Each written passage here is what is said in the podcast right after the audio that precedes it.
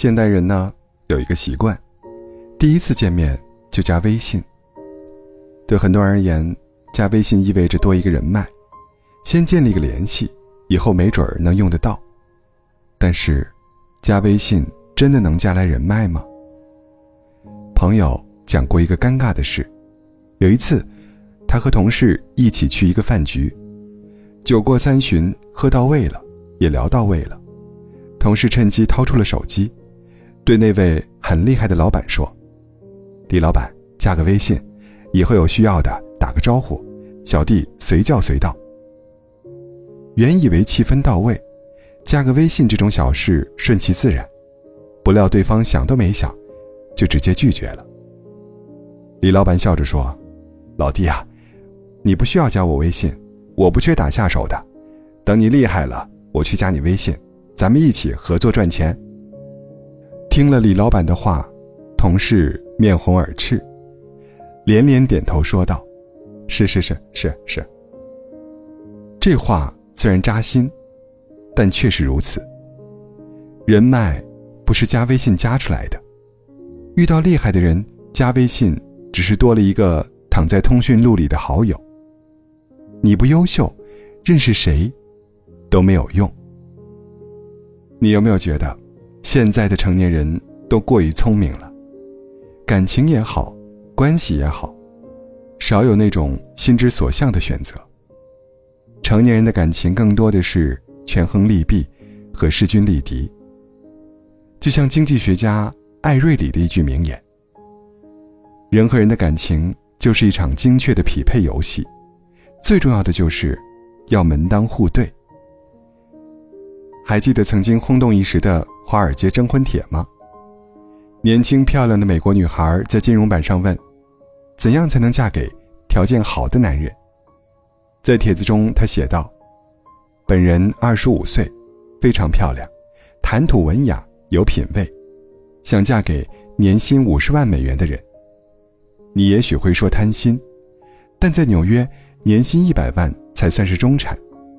本人的要求其实并不高，想请教各位一个问题：怎样才能嫁给你们这样的有钱人？我约会过的人中。”最有钱的年薪也不过二十五万。后来，他收到了一位华尔街的金融家的回复，字字刺耳，句句真实。这位金融家说：“让我以一个投资专家的身份，对你的处境做一个分析。我年薪超过五十万，符合你的择偶标准。从生意人的角度来看，跟你结婚是一个糟糕的经营决策。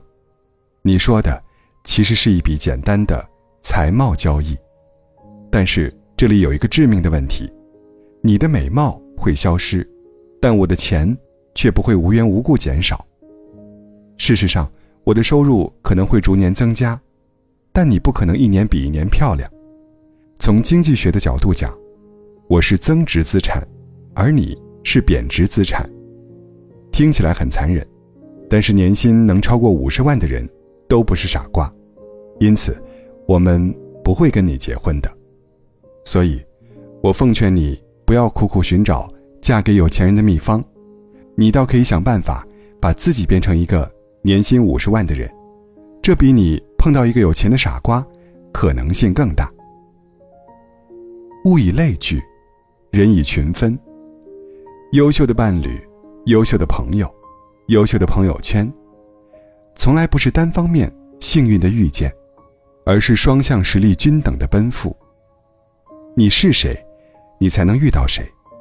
所以，与其想方设法挤进优秀的圈子，不如花时间投资自己。就像那句话说的：“不要去追一匹马，用追马的时间种草，待到来年春暖花开之时，就会有一匹骏马任君挑选。”遇见最好的自己，才能遇见最好的生活。最后，分享三毛的一段话共勉：学着主宰自己的生活，即使孑然一身，也不算一个太坏的局面。不自怜，不自卑，不怨叹，一日一日来，一步一步走。那份柳暗花明的喜悦，和必然的抵达，在于我们的持戒修行。